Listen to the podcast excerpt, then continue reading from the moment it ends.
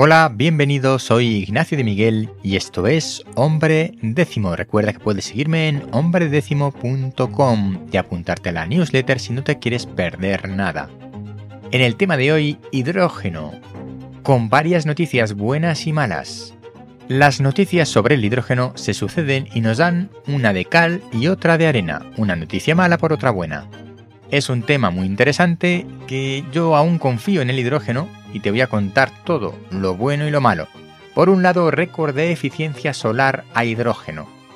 Se ha conseguido un récord de la conversión de energía solar a hidrógeno, superando el 20%, de momento en laboratorio.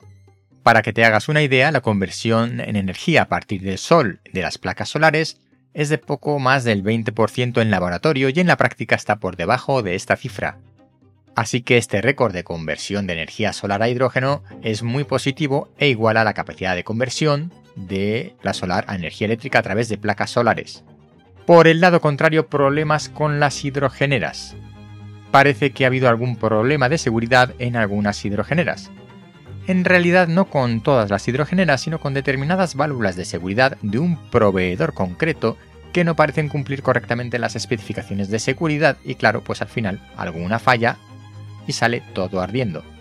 Esto es un buen argumento para los antihidrógeno a favor de los vehículos eléctricos, pero bueno, también deberíamos tener en cuenta que de vez en cuando salen ardiendo coches 100% eléctricos por culpa de sus baterías. Así que yo creo que la situación está igualada en este sentido. Otra noticia nada positiva sobre el hidrógeno es que según una empresa japonesa de taxis, el hidrógeno no es rentable frente a los vehículos híbridos. Claro que este japonés probablemente no sabe que los vehículos híbridos tienen los días contados en España y Europa. En concreto, la fecha es el año 2035, en la que estará prohibida la venta de coches de combustión, y los híbridos son coches de combustión. Así que de algún sitio tenemos que sacar los coches cero emisiones, y yo siempre digo que por qué no un mix de coches eléctricos y coches de hidrógeno. La buena noticia en relación a esto es que de los 8 o 10 euros por kilo de hidrógeno que cuesta ahora, actualmente se espera que el precio se reduzca hasta los 3-4 euros por kilo. Este precio objetivo permitiría que el coste de por kilómetro con respecto a los coches de combustión fuera similar o menor con los coches de hidrógeno. Pero tenemos un problema, y es que va a hacer falta más hidrógeno del que se esperaba debido a las restricciones de los coches de combustión. Y para generar hidrógeno hace falta energía. Energía que debería ser renovable porque si no, no tiene gracia el asunto y no son coches, eh, vehículos de emisiones cero.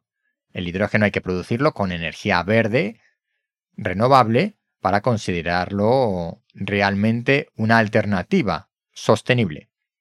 Y claro, si hace falta más hidrógeno, hace falta más energía para producirlo y no tenemos suficiente energía renovable para producir suficiente hidrógeno. Es una pescadilla que se muerde la cola. Además, hay otra noticia relacionada con el hidrógeno que no sé si es buena o es mala, y es que hace falta más sistemas de almacenamiento. En España parece que no tendremos estos problemas o al menos nadie los quiere ver. El Plan Nacional Integrado de Energía y Clima dice que nuestros problemas de almacenamiento de energía que se podrían basar en el hidrógeno, por el momento se pueden basar en el bombeo de las centrales hidroeléctricas. Es decir, por la noche, cuando la energía sobra, y además es más barata, bombeamos agua hacia arriba en el cauce para después, durante el día, producir energía eléctrica otra vez con el uso de ese agua en caída.